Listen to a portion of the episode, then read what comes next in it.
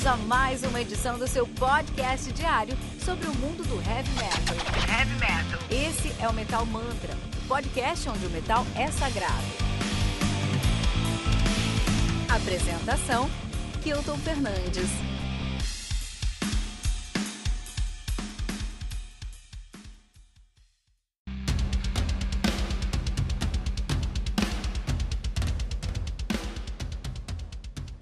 Reluctant Hero do Killer Be Killed, lançado no dia 20 de novembro de 2020 pela Nuclear Blast, selo responsável aí por grandes lançamentos do mundo heavy metal como Keeper of the Seven Keys, The Legacy do uh, Halloween, A Taste of Extreme Divinity do Hy Hypocrisy e o Northern Chaos Gods do Immortal. Reluctant Hero que conta com 11 músicas, totalizando aí 47 minutos de play. O Killer Be Killed, que é uma banda de metalcore groove metal de Los Angeles, Califórnia, mas também em Atlanta, Georgia, mas também em Phoenix, Arizona, nativa desde 2011, e aí, né? Uh, os caras têm dois discos lançados, o Killer Be Killed de 2014 e agora o Reluctant Hero de 2020. A banda foi formada por Greg Puciato, vocalista e guitarrista. Deve conhecer ele lá do Slacopia, The Black Queen, X Dementia e também toca com Jerry Cantrell ao vivo, cara. Um...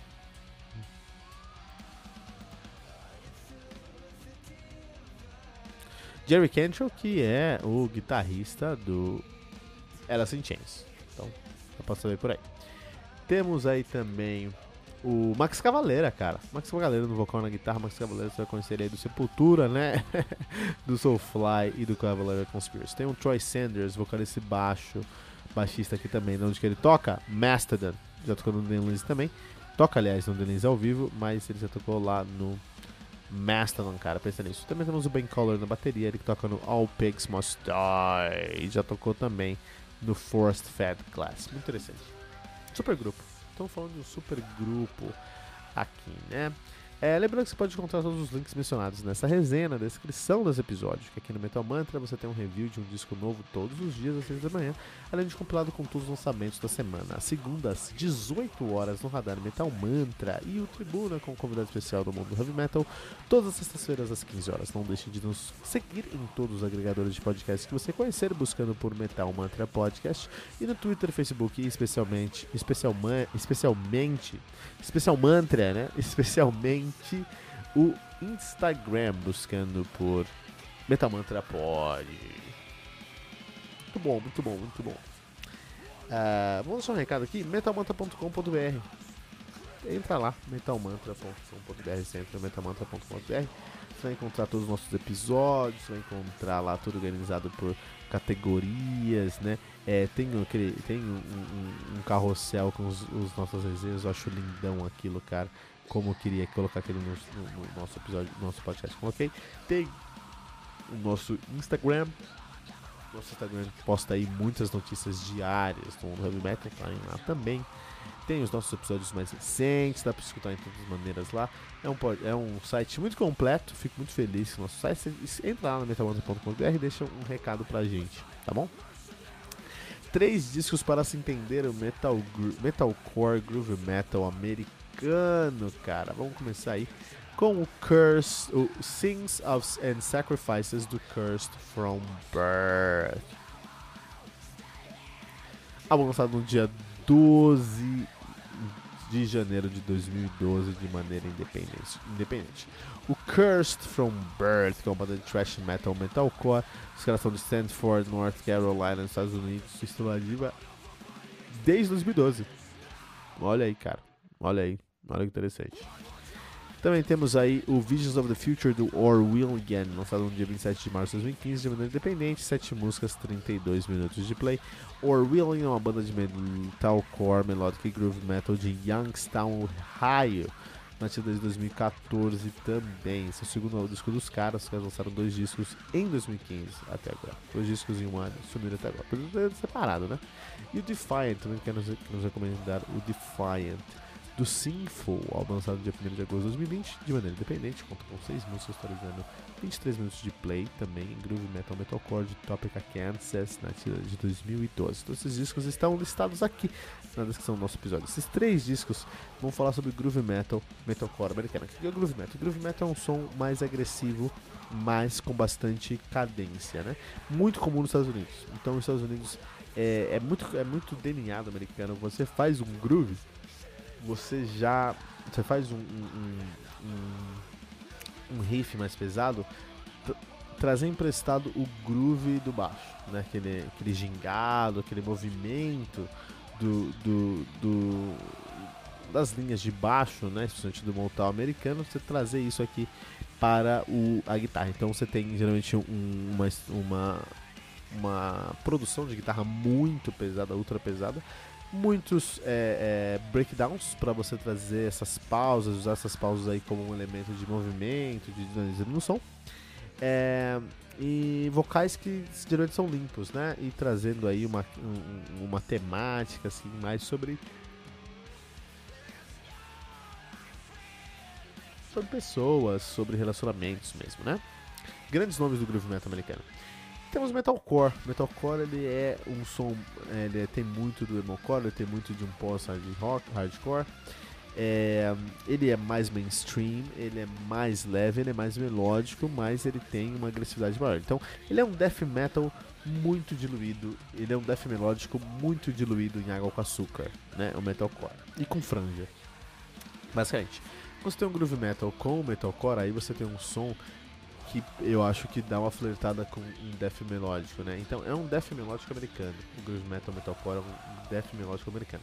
É como se o Korn de verdade contratasse guitarristas que soubessem rifar, soubessem tocar guitarra mesmo.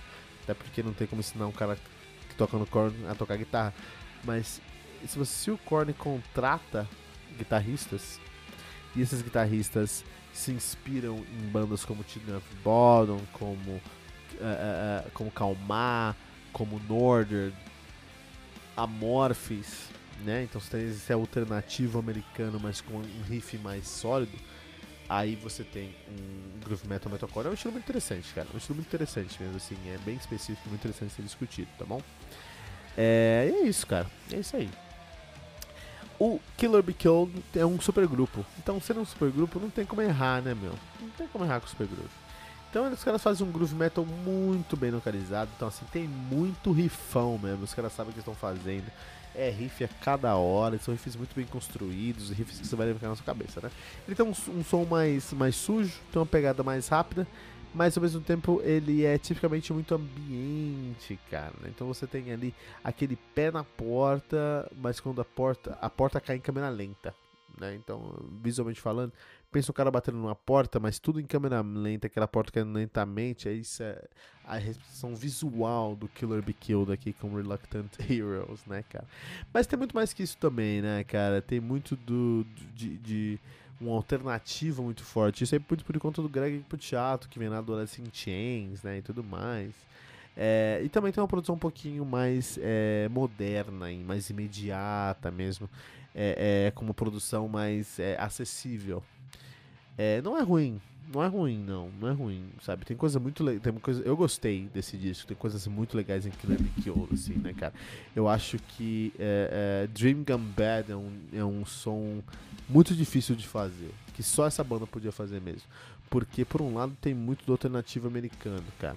É, e o alternativo americano é um som que eu me conecto bastante, cara. Breaking Benjamin, é, é, é, é Third Eye Blind, uh, Three Days Grace, né? São três, são, são bandas assim, eu falo três porque tem, três no alternativo americano, mas são bandas que eu me conecto bastante, bastante, né? Já falei algumas vezes aqui, cresci nos Estados Unidos.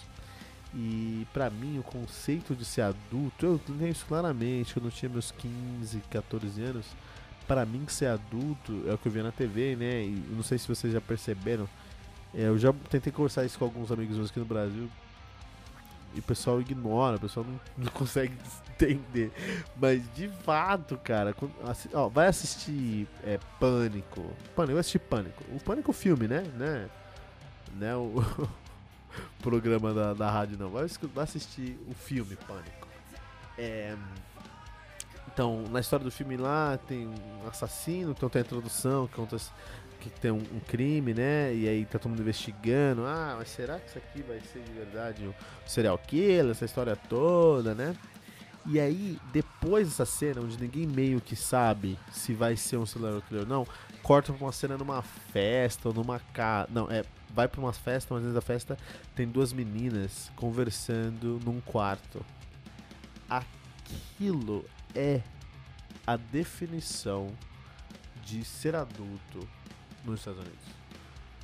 Com essa apresentação, o quanto de filme, o quantos filmes vocês vão ver, onde você vai encontrar ali é, dois, pré, dois adolescentes, finalzinho da adolescência ali, 16, 15, 16, 17 anos, conversando num quarto, ou escutando música num quarto.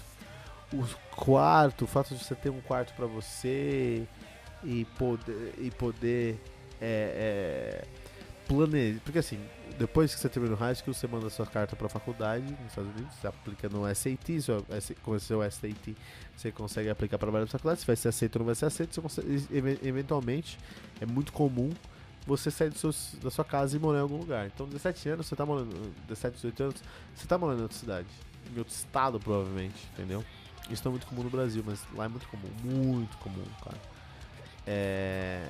Então, quando você está no seu quarto, no seu senior year, junior year, mais, mais especificamente no seu senior year, você é um adulto se preparando para sair de casa, meu. É... E todos esses, é muito interessante, todos esses filmes que, te, que você vai encontrar alguém num quarto conversando sobre a faculdade, que vai fazer na faculdade, ou a festa de final de ano, né, o prom, o famoso prom, tá tocando metal alternativo, tá tocando Creed, né? What If tá na trilha do Pânico, tá tocando nessa cena. Tá tocando Breaking Benjamin, né? Uh, I hate everything about you. I hate everything about you. Você vai ter isso lá também.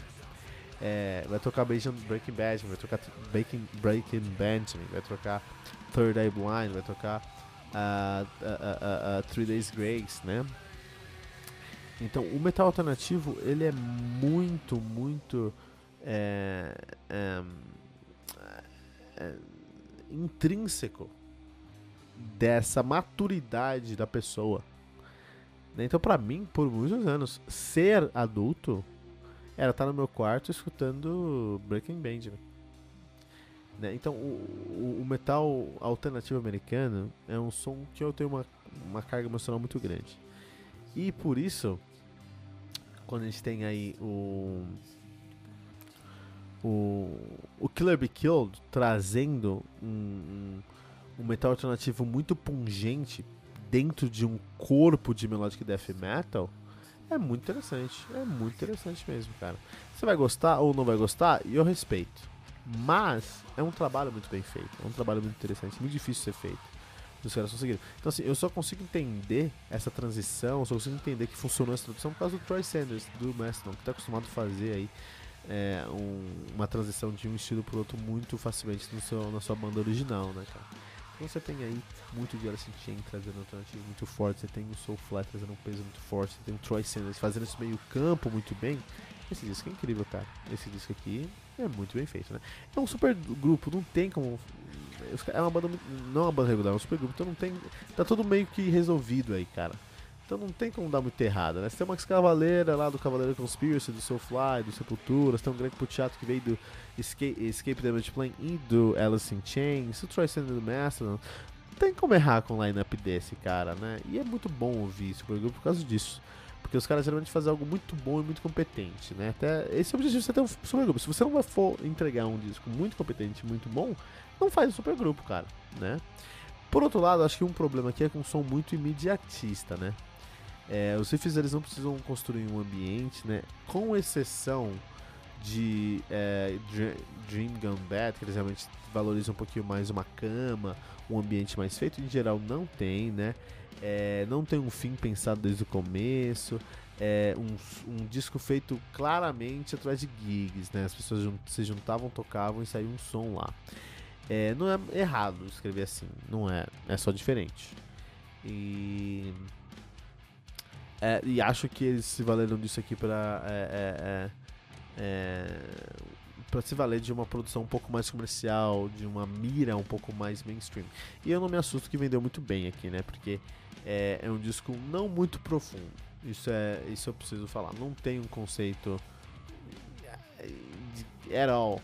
Não tem um conceito de jeito nenhum nesse disco aqui. Isso é uma camada ignorada e eu acho que, pô, pra fazer um disco, pelo menos pense em todas as camadas, né? Não vai colocar um conceito, explica por quê. E aqui não explica, é só não colocar, né? Mas, por outro lado, a produção é muito bem feita, cara. Muito bem polida, muito bem definida, né? É, tá, falando dos, dos maiores nomes da cena, Max Cavaleira não ia estar tá errado aí, né, cara? É, eu gosto muito do baixo desse disco, tem um, ele é muito gordo, muito bem colocado, as guitarras também aí. É, é uma guitarra de groove metal, né? Então é uma guitarra um pouquinho mais é, trabalhada, entendeu? Mas elas têm uma produção de metalcore, então é um resultado interessante aí. Tem coisas legais, tem muitas, muitas coisas legais nesse disco aqui, né?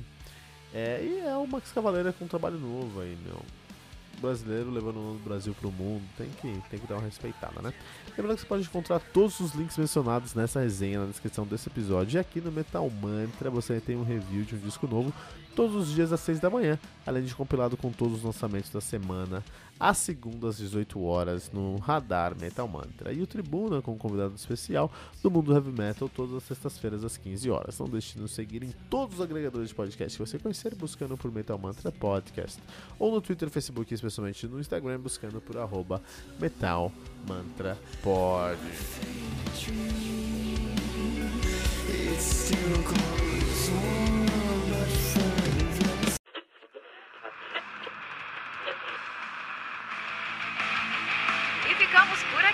mais uma edição do seu podcast diário sobre o mundo do heavy metal. Esse é o Metal Mantra, o podcast onde o metal é sagrado. Não esqueça de deixar seu comentário no nosso site metalmantra.com.br.